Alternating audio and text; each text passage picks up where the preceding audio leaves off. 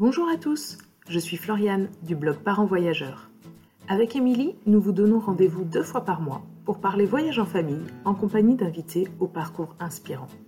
Alors ne pensez plus à rien et laissez-vous porter. Bienvenue dans ce nouvel épisode.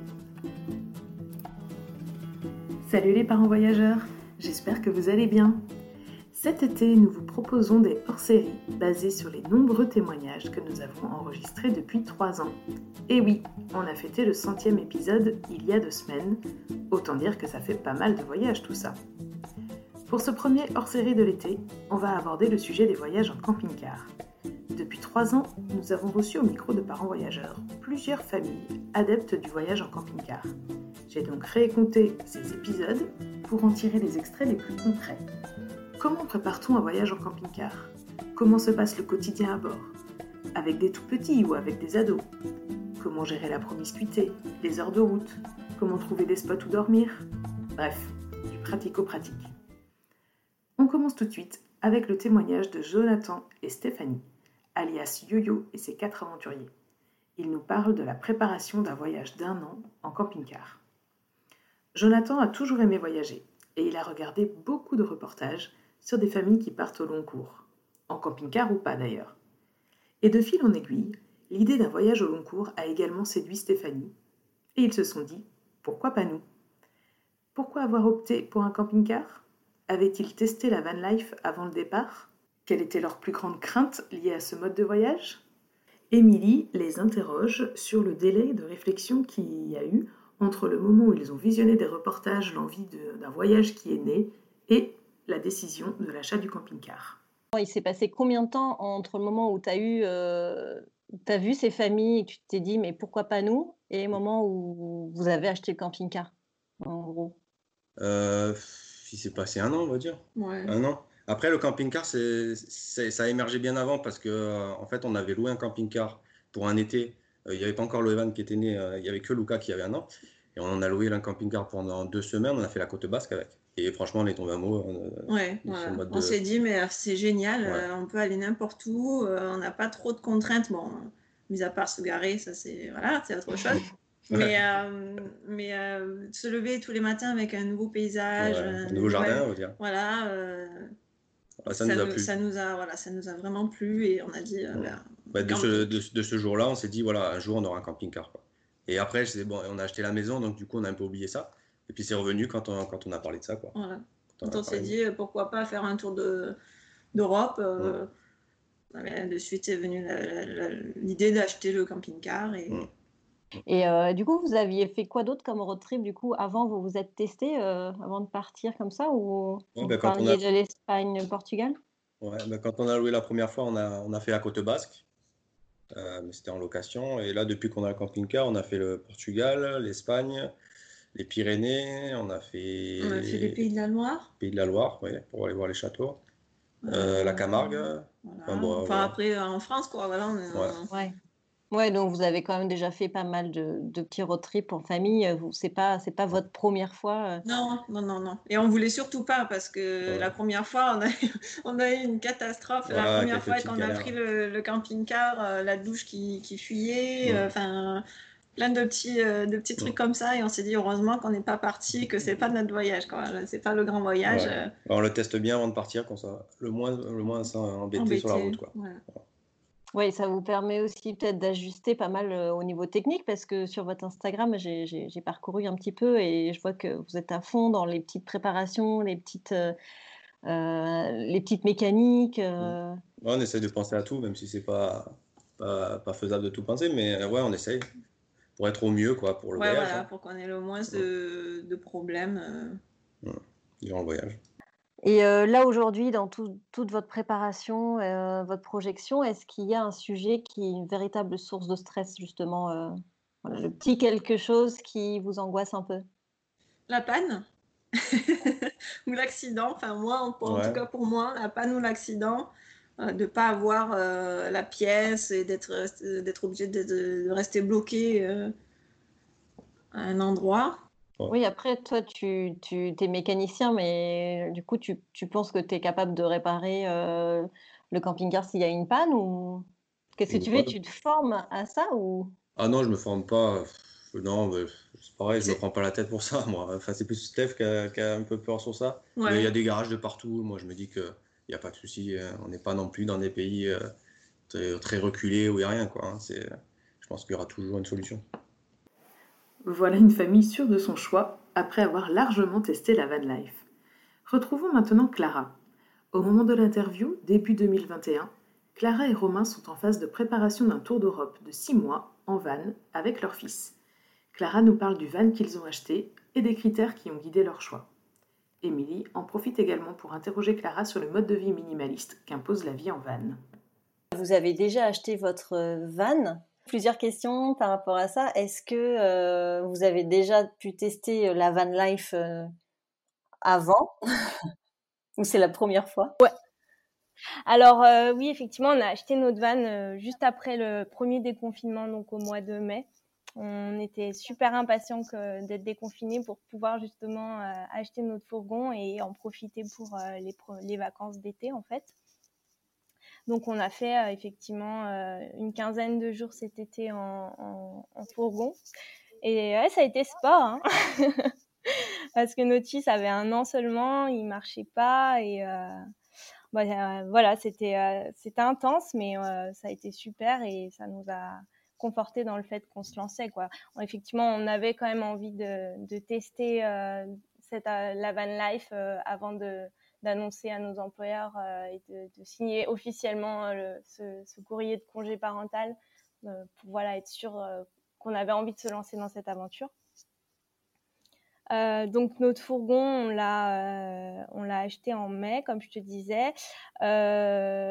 Il faut savoir qu'on a décidé de faire ce voyage en décembre 2019 et c'est en mars en fait, euh, durant le confinement, on a, on a vu un reportage euh, en fait sur les, les, voyages en famille. Ça a été un peu l'élément déclencheur pour nous. Et euh, finalement, tout s'est très rapidement décidé suite à ce reportage et un peu sur un coup de tête. les fourgons, on n'y connaissait pas grand-chose et c'est en, on a commencé à se renseigner en fait bah, sur internet pendant le confinement. Ça nous occupait bien. Et c'est là qu'on s'est rendu compte que notre budget initial était complètement à côté de la plaque. Euh, on a éliminé aussi la piste d'aménager nous-mêmes un fourgon, parce qu'il y a pas mal de, gens qui font ça, parce que ça permet d'avoir un super fourgon vraiment adapté à comment toi t'aimerais qu'il soit configuré, etc. et moins cher surtout. Mais on n'est pas assez bricoleur, et puis notre fils était quand même petit, on voulait en profiter et pas voilà, pas, passer du travaux tous les week-ends. Voilà, c'est ça. Euh, et puis, il y a, en France euh, l'homologation VASP qui nous freinait un petit peu aussi. On ne sait pas trop comment ça va évoluer. Euh, d'acheter des fourgons qui sont aménagés directement par des personnes, mais pas homologués. On ne sait pas si dans 5 ans, ces fourgons ils passeront toujours les contrôles techniques ou autres. Donc voilà, mmh, mmh. ça nous a un peu freiné. On a donc préféré partir en fait sur un modèle plus récent et augmenter notre budget. C'est pour ça qu'on a pris la décision aussi euh, rapidement, euh, un peu sur un coup de tête, enfin même carrément sur un coup de tête de, vendre notre appartement. je suis assez impulsive, donc c'est vrai que quand j'ai une idée en tête, je fonce et euh, finalement on a vendu l'appartement plus facilement que ce a, que le temps qu'on a mis pour trouver notre fourgon, notre notre van parce que euh, pendant le confinement, je pense que les gens étaient assez frustrés et ne pouvaient plus acheter de, de vannes. Et euh, au déconfinement, ça a été vraiment, euh, les demandes ont explosé. Ah on voyait des annonces sortir sur le bon coin et en deux heures, il y avait déjà des gens qui bloquaient ou qui étaient, qui avaient prévu des rendez-vous pour aller les voir. Enfin, finalement, comme une location à Paris, quoi. C'était, la folie. ça. Ouais, ouais. On, donc il y a pas mal de fourgons euh, qui nous sont passés sous le nez.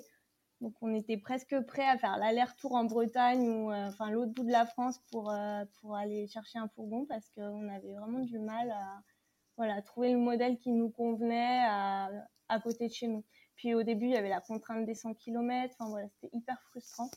Mais on a mis en gros un gros mois et demi à, à le trouver. On avait visité, on en a visité deux avant d'acheter le nôtre un vieux camping-car qui était pas loin de chez nous. C'était euh, plus pour le fun qu'autre chose, mais on s'est vite raisonné parce qu'il avait pas mal de bornes. et on avait peur euh, peut-être d'avoir des soucis mmh. d'étanchéité ou le côté sécurité avec les ceintures, etc., qui nous rassurait pas trop avec le petit bout. Donc euh, voilà, on a mis de côté l'idée d'acheter un vieux camping-car. On s'est mis d'accord avec Romain sur un modèle plus récent. Par contre, on n'était pas d'accord sur le modèle. Romain, il voulait vraiment pouvoir se fondre dans la masse et avoir plutôt un petit véhicule. Et moi, bah voilà, en tant que nana, je préférais quand même euh, avoir euh, un véhicule avec euh, des rangements, plus d'espace et un lit fixe. Je me disais que ça pouvait être pratique pour faire les, siestes avec le petit et puis plus de confort, quoi. Pouvoir cuisiner, quand même avoir un espace pour ranger ses affaires, ses jeux. C'est quand même hyper important parce que là, sur six mois, c'est vrai que le confort, il, est, il va être déjà assez minimaliste, mais c'est quand même. Ouais c'est quand c'est trop rudimentaire, euh, ça doit être aussi compliqué, je pense, à, à tenir sur la longueur. Oui, ça voilà. Fait pas peur, ça, d'ailleurs? Bah, On espère vivre quand même une grosse partie du temps dehors, finalement. Euh, le côté minimaliste, non, ça va. Et puis, je me dis que voilà, si on a besoin d'affaires, on pourra toujours euh, les trouver, euh, acheter si on se rend compte qu'il nous manque des affaires. Euh, là, finalement, on a vendu notre appartement, on a déménagé, on a fait déjà un gros tri dans nos affaires, on a divisé par cinq largement nos habits qu'on a gardés. Finalement, on y arrive, quoi. Donc non, ça nous fait pas peur. C'est plus, euh, oui, j'espère quand même pouvoir euh, arriver à amener des jouets pour Marceau et puis. Et en effet, voyager en camping-car ou en van implique un mode de vie minimaliste puisqu'il y a peu de place. Anaïs, qui est partie avec sa famille pendant deux mois dans les Balkans, nous raconte à quoi ressemble le quotidien dans un si petit espace. À savoir que la famille d'Anaïs est composée de deux parents et deux enfants de 10 et 13 ans au moment du voyage. Explique-nous comment ça se passe, parce que vous aviez un petit van. Euh, comment ça se passe euh, un voyage en van comme ça, H24, euh, tous les quatre? Comment c'était l'organisation, on va dire, d'une journée type? Oui. Alors, l'organisation d'une journée type, euh, on va dire, il y a, on, consacre beaucoup de temps quand même au rangement et à l'installation, vu que c'est petit et que les lits ne sont pas euh, fixes. Donc, euh, le soir, on met au moins une heure, une heure et demie à trouver un emplacement de camping, donc grâce à l'application Park for Night. une fois qu'on est posé, il ben, faut tout déballer. Il faut sortir les tables, faire la table, il faut enlever les lits, il faut placer les trucs de derrière, devant, mmh. etc. Donc, il y a un petit moment quand même d'installation et euh, prise de lieu aussi à l'extérieur. Après, ben, la journée, le matin, c'est pareil. Quand on se lève, c'est le sens inverse. Il faut tout ranger. Donc, pareil, une heure, une heure et demie de, rangement. Et une fois que tout est prêt, eh ben, euh, on peut partir. Et là, il y a toujours un petit peu de route tous les jours pour ensuite aller sur un autre point de, chute, de visite. Et euh, donc, là aussi, la route fait partie quotidienne de tous les jours. Donc ça, les enfants, euh, c'était un petit peu difficile pour eux, surtout qu'il faisait très très chaud et dans le van qu'on a, on n'avait pas de clim. Donc ça, je pense que c'est aussi un point à, réfléchir avant de partir euh, en plein été. donc, euh, donc voilà comment ça se passe. Mais sinon, il faut que tout soit à sa place. Parce que dans un endroit restreint comme ça, du moment qu'il y a quelque chose qui n'est plus à sa place, on a l'impression que c'est le foutoir complet. Donc, chaque chose à sa place, même chaque personne, je dirais, à sa place, pas tous les quatre ensemble dans le van. Et, euh, question euh, de promiscuité, ben, c'est vraiment quand même petit. Donc surtout qu'on a un préado euh, qui est beaucoup plus grand que sa maman. C'est, ça prend de la place. Donc on, s'est géré, on, s'est habitué. Il a fallu au moins, je dirais, une bonne dizaine de jours pour, pour avoir le, le, rythme de déballer, de ranger, de trouver sa place et d'aller de, plus en plus vite. Anaïs pointe ici en effet un détail qui peut avoir toute son importance. Un camping-car ou un van est forcément limité en espace, alors il sera peut-être plus facile que chacun trouve sa place si les enfants sont petits. Même si des grands peuvent donner un coup de main pour l'installation et le rangement au moment du départ. Comme toujours, il y a des avantages et des inconvénients. Je vous propose maintenant de faire un petit focus sur la vie à bord avec des tout petits, grâce au témoignage de Jill. Après une première expérience en camping-car avec deux enfants, Jill et sa famille ont réitéré l'expérience après la naissance de leur troisième enfant. Euh, pourquoi vous avez choisi le camping-car, ce mode de voyage pour... Euh Alors, si tu veux, euh, c'est, on avait très envie de découvrir l'Ouest américain. Il y a quelques années déjà, c'était en 2015. Et donc, Rose avait un an et quelques, Martin, il avait trois ans.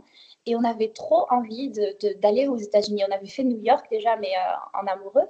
Et là, on avait envie d'aller avec eux à la conquête du Grand Ouest. Quoi. Et si tu veux, on est parti euh, avec l'idée de louer un camping-car là-bas. Donc, on a fait notre première expérience en camping-car et on a adoré parce qu'en fait, tout était simple. quoi. Et même si la logistique peut paraître un peu lourde au départ quand on ne connaît pas du tout, en fait, tout coulait de source. On pouvait cuisiner, il pouvait dormir quand il voulait. Quand on était en visite, si la petite a été fatiguée, ben, elle pouvait dormir. Enfin, c'était euh, super, en fait. On a adoré. Et mm. nous, ce qui nous plaît le plus dans, dans, dans ce mode de voyage, c'est la proximité avec la nature. Et euh, on ouais. dormir dans les grands parcs de l'Ouest américain. Euh, voilà, on était dans le parc de, de Grand Canyon, tout ça. On, dormait avec notre camping-car. On avait les élans sur l'emplacement et ça nous a complètement conquis, en fait, pour le futur. On a on a vraiment aimé cette liberté et cette euh, proximité avec la nature. Donc c'est mmh. venu de là en fait. Tout est, tout est adapté en plus euh, là-bas pour avoir lu pas mal de choses. Euh, c'est très facile de voyager en camping-car dans cette partie des États-Unis. Oui, c'est super facile et ils ont vraiment l'habitude là-bas d'accueillir de, les camping-cars. Donc voilà, tu fais très facilement le plein d'eau, le, plein de, gaz, de, tu vides aussi les eaux usées très facilement. Euh, c'est le top en fait. Hein. Et puis, mm. euh, il y a toujours des endroits aménagés et, et euh, tu es toujours le bienvenu. Donc, c'est très facile et c'est vrai que c'était une super première expérience. Alors, comment on fait pour vivre au quotidien à, à 5 dans un, dans un camping-car quand on part en voyage comme ça? C'est quoi l'organisation avec un bébé surtout? Alors, en fait, c'est hyper facile, je trouve, parce que chacun a vraiment son espace les enfants, ils ont des lits superposés. Donc, Martin, il a le lit en bas. il dort en bas parce que sa sœur veut dormir en haut. Il a été d'accord. à la maison, c'est l'inverse, alors il était d'accord. Donc Martin, il dort en bas, il a son petit espace, il a ses petits, ses petits jouets. Clem, il, va lui faire un petit armoire avec euh, toutes ses affaires. Rose, elle dort en haut et c'est pareil. Du coup, ils ont tous les deux leurs petites fenêtres. Vraiment, ils sont bien. Et nous, on, a, on dort dans un grand lit de 1m60 x 2 mètres. Donc, par rapport euh, au 4x4, ça nous change. c'est presque le luxe. Et j'ai mis un matelas euh, tout neuf, tout confortable. Donc, en fait, on est super bien. Et Raphaël dormait dans sa petite nacelle, tu sais, de la poussette. Hmm? Mais bon, maintenant, il a grandi. Et euh, maintenant, ça, c'est plus possible. Donc, il faut que je commande un lit parapluie un peu compact pour pouvoir le poser sur la banquette le soir. Euh, et nous, voilà, donc du coup, on est euh, à côté de lui. En fait, ça, serait. la vinette, en fait, elle n'est pas loin de notre à nous. Et voilà. Donc euh, voilà comment ça s'organise. Donc pour dormir, c'est hyper facile. Et après, on a, on a, en fait, on a vraiment beaucoup d'espace, on trouve. Donc euh, parce qu'il il a quand même pas mal de rangements. Enfin, quand on voit les photos, euh, il y a quand même pas mal de rangements au-dessus. parce que nous, on avait loué aussi un camping-car en Sardaigne. Il y a des choses, je vois, c'est la même configuration. Les, les, les placards qui sont au-dessus de la table à manger, par exemple, c'était quasi la même config. Euh, effectivement, ça fait quand même. Euh, parce que, en plus, là, vous partez sur des petits, euh, sur des petits séjours, donc vous n'emmenez pas finalement énormément de choses. Oui, mais on a, on a deux gros chiens, par contre. Ah oui, c'est vrai. Et, et, eux, ils prennent de la place quand même. Mais tu vois, pour te dire, moi, je, je, peux partir de la maison et avoir une semaine de course dans le camping-car sans problème. Tu vois. Et après, en vêtements, que tu partes au long cours ou une semaine ou deux mmh. semaines, tu ne remportes pas beaucoup, beaucoup plus quand tu pars longtemps. Peut-être des choses un peu techniques pour l'hiver ou pour mm. l'été, mais ça, tu vas dans, dans, tous les cas le mettre euh, au fond d'une soute pour, euh, pour quand on a besoin. Tu ne vas pas t'en servir au quotidien. Euh, donc, sincèrement, pour partir au long cours, il y a, y a, vraiment de quoi faire. Il y a vraiment de la place, en fait. Hein. Par rapport à ce que nous, on a pu avoir dans notre 4x4, il y a vraiment de la place. Comme quoi, finalement, il y a de la place dans un camping-car.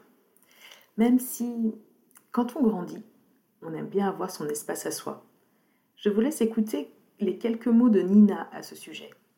Nina est partie en voyage avec ses parents et son frère pendant un an et demi, et une grande partie de ce voyage s'est faite en camping-car. Nous l'avions interviewée l'été dernier au retour de ce grand voyage.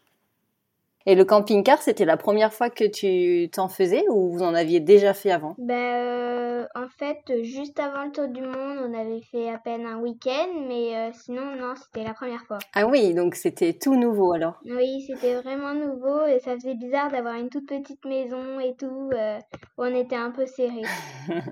Est-ce qu'il y a quelque chose de ta maison qui te manquait justement? Parce que se retrouver à partager un tout petit espace comme ça, j'imagine que tu n'avais pas pris beaucoup de jouets ou de livres ou... Bah, euh, on avait assez de jouets, ça va. Euh. au début, euh, il n'y avait pas beaucoup de choses qui me manquaient comme pièces. Bon, après, c'est juste l'espace, ton intimité, pas partager la même pièce avec toute ta famille. Vous l'avez compris, gérer la proximité et que chacun puisse avoir son espace et la possibilité d'être tranquille lorsqu'il le souhaite est un vrai sujet lorsqu'on voyage au long cours en camping-car. Voici la petite astuce d'Émilie pour que tout se passe bien. Émilie et sa famille ont voyagé pendant 7 mois dans un camping-car du Canada au Panama. Ils étaient 5. Vivre à 5 dans un camping-car, tu as quand même une sacrée proximité pendant pendant sept mois. Comment, comment vous avez réussi à gérer pour que chaque enfant puisse avoir son intimité, vous en tant que parent, euh, toi en tant que maman? Est-ce qu'il y avait des choses, euh, enfin voilà, comment vous avez géré au quotidien cette euh, promiscuité ben, on l'a bien géré et parce que personne n'avait d'espace en fait à lui, à lui. Parce que déjà, comme on a trois enfants, on voulait pas défaire la table tous les jours. Du coup, on avait deux enfants qui dormaient Derrière, on avait fait exprès de prendre un camping-car avec des longs lits. Et du coup, il dormait tête bêche. Et un autre était seul. Et quand il y en avait un qui avait besoin vraiment d'être seul, on inversait des fois. Et voilà, mais après, c'est tout. Les devoirs, c'était tout le monde en même temps. Euh. Mais après, euh, après, faut dire que le camping-car est petit, mais on, essayait toujours quand même, euh, du moins là où on restait, d'avoir dehors un espace où les enfants pouvaient, pouvaient aller. Donc après, alors évidemment, jusque-là, on a pas mal parlé du camping-car en tant que maison. Mais le camping-car est également un véhicule. Comment ça se passe sur la route? Je vous propose d'écouter le témoignage de Karine à ce sujet. Karine et son mari sont des camping-caristes aguerris. Ils ont notamment voyagé 11 mois en Amérique du Nord avec leurs deux garçons. Le voyage en camping-car, une fois qu'on y a goûté, euh, bon, il y a forcément des inconvénients. Hein, euh, quand est-ce qu'on arrive Ça fait trop longtemps qu'on roule. Oui. Euh, bon, euh, classique, quoi. Hein, voilà. Pendant le camping-car, euh, c'est vrai que les enfants à l'arrière, ils sont bien, hein, ils sont confortables sur les banquettes, tout ça, mais bon, il y en a un qui est face route, l'autre qui est dos route, donc il faut qu'ils puissent supporter de circuler dos à la route. après, certains peuvent avoir bah, un peu l'effet mal de mer quoi, à l'arrière. Bon, mm. c'est moins euh, simple de circuler avec des enfants à l'arrière du camping-car, camping-car parfois que dans une, voiture confortable. Mm. Mais, pourtant, on ne s'imagine pas, on se dit qu'on a tous, enfin, on a tout sous la main pour les occuper, etc. Mais il y a quand même d'autres contraintes quand même à prendre oui, en compte. On a tout, la main, tout sous la main pour les occuper. Euh, il faut quand même penser que ben, quand on roule, euh, c'est dangereux d'avoir plein d'objets qui, euh, qui sont sur les tables. Quoi. On peut pas, tout est rangé dans les placards quand on roule. Mmh, mmh. En cas de coup de frein, voilà, c'est oui, c'est dangereux. Ouais, c'est dangereux. Donc bon, c'est pareil, s'ils ont oublié un bouquin, un cahier de coloriage ou je sais pas, on va pas se lever non plus dix fois euh, dans le camping-car euh, parce que bah, voilà, il n'est pas recommandé de se lever et de marcher dans le camping-car pendant qu'on roule, quoi, clairement. J'aime beaucoup ce passage de l'interview de Karine parce que je me revois me lever pendant les trajets pour aller chercher ceci ou cela à l'arrière du camping-car. Du point de vue des enfants, rouler en camping-car, c'est comme rouler en voiture. Et vous n'échapperez pas à la sempiternelle question quand est-ce qu'on arrive? Mais d'ailleurs, où est-ce qu'on arrive? Parce qu'une fois qu'on a bien roulé, chaque soir se pose la question d'où s'arrêter pour passer la nuit. Nous retrouvons Émilie pour ce sujet. Globalement, comment vous faisiez pour choisir vos bivouacs? On avait des applications sur les téléphones. Il y a Maps.me et euh, euh, je ne sais plus, ça s'appelle Yoverlander ou Yoverland, je ne sais plus. Mais ça, c'est génial par contre, parce que c'est donc c'est des applications qui sont faites par d'autres voyageurs. Et donc, au fur et à mesure, euh, par exemple, nous, quand on faisait des bivouacs et qui n'étaient pas inscrits dessus, on les rajoutait. Et dessus, du coup, tu peux mettre s'il y a, euh, euh, a l'eau, par exemple, ou tu vois, si tu as l'électricité, les commodités d'à côté.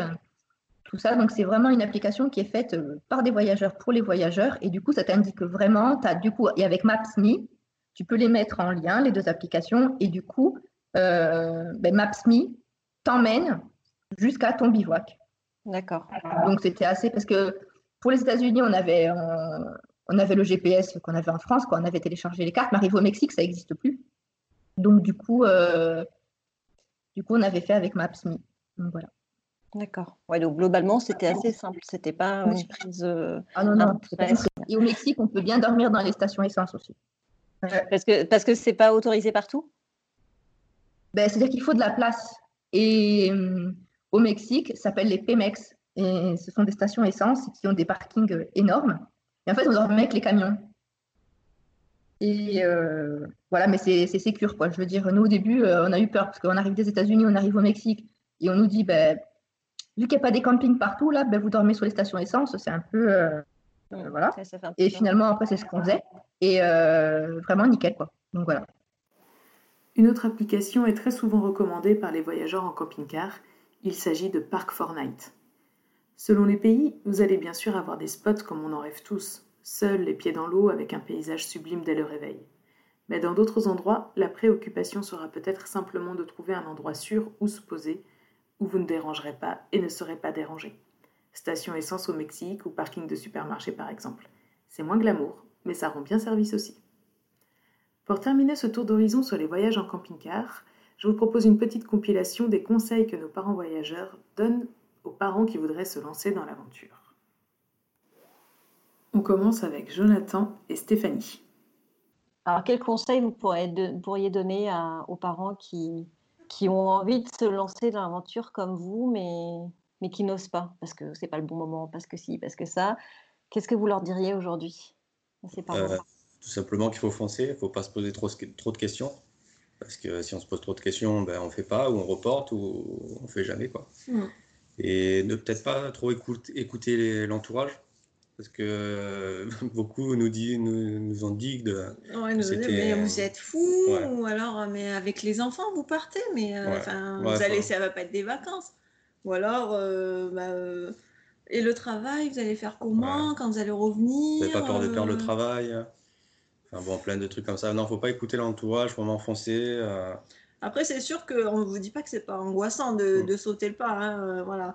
Euh, sortir de sa zone de confort, euh, tout ça, c'est ça, angoisse, hein, mais, mais, on se dit que si on ne le fait pas maintenant, on ne le fera jamais en fait. Et puis c'est une aventure extraordinaire pour nos enfants.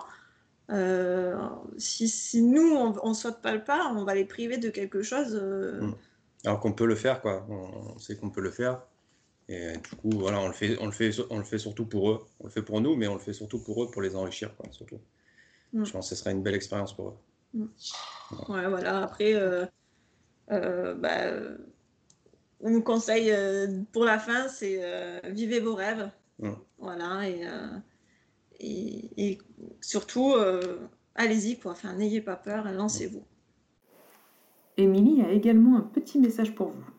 De toute façon, je pense qu'une fois que l'idée euh, se met dans le crâne, euh, elle revient toujours. Je veux dire, euh, après, nous, je sais que pendant plusieurs années, toutes les années avant où on voulait le faire, on faisait des tableaux, les pour et les contre.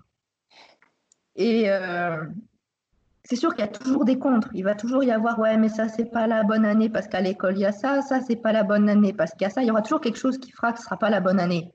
Donc, la fois où on est parti là, bizarrement, c'est la fois où on n'a rien préparé. Euh, la maison, c'était pas prévu qu'elle parte. On n'a pas fait de tableau pour et contre. Euh, ouais, c'est comme si cette fois-là, c'était voilà, vous avez rien préparé, ben c'est la bonne.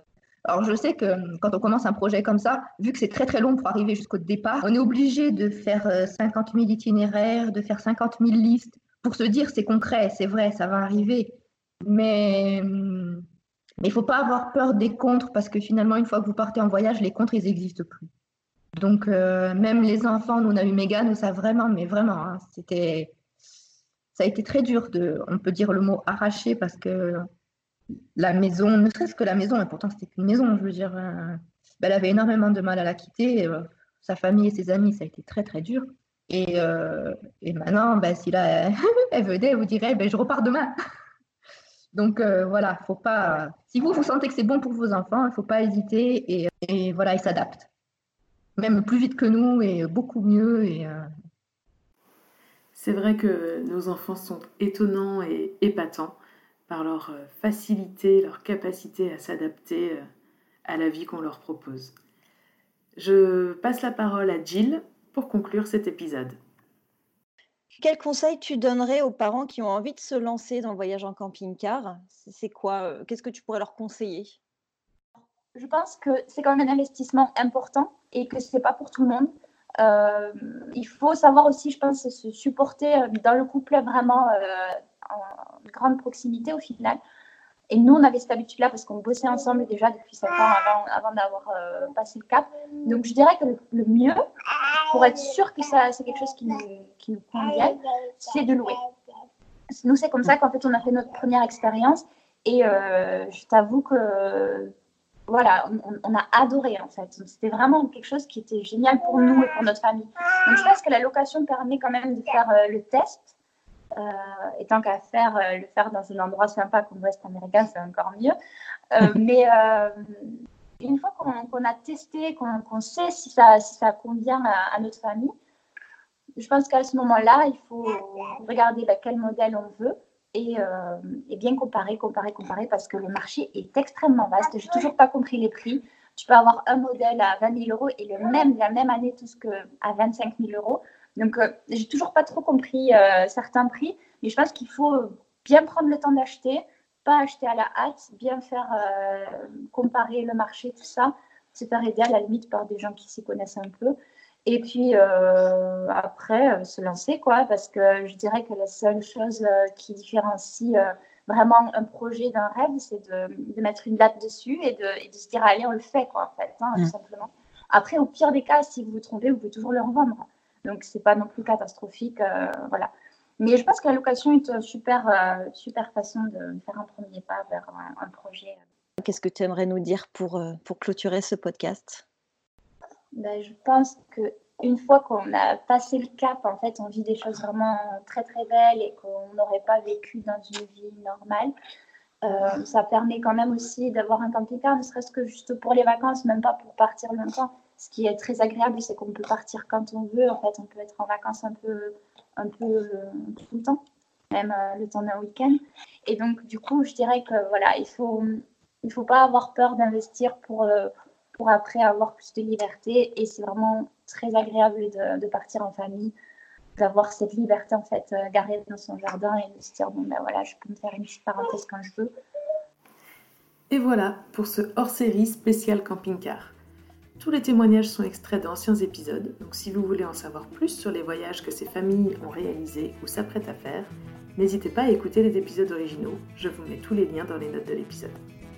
Personnellement, j'ai déjà un peu attrapé ce virus du voyage en camping-car et en van. Vous l'avez entendu, il y a des avantages et des inconvénients à ce mode de voyage. Si vous hésitez à vous lancer, je vous suggère, comme Jill, de tester la location sur une période de vacances, et vous verrez bien. Je vous souhaite à tous de très belles vacances cet été. Et bien sûr, même en été, si vous avez aimé cet épisode, n'hésitez pas à lui mettre 5 étoiles et à le partager autour de vous. Merci beaucoup et à bientôt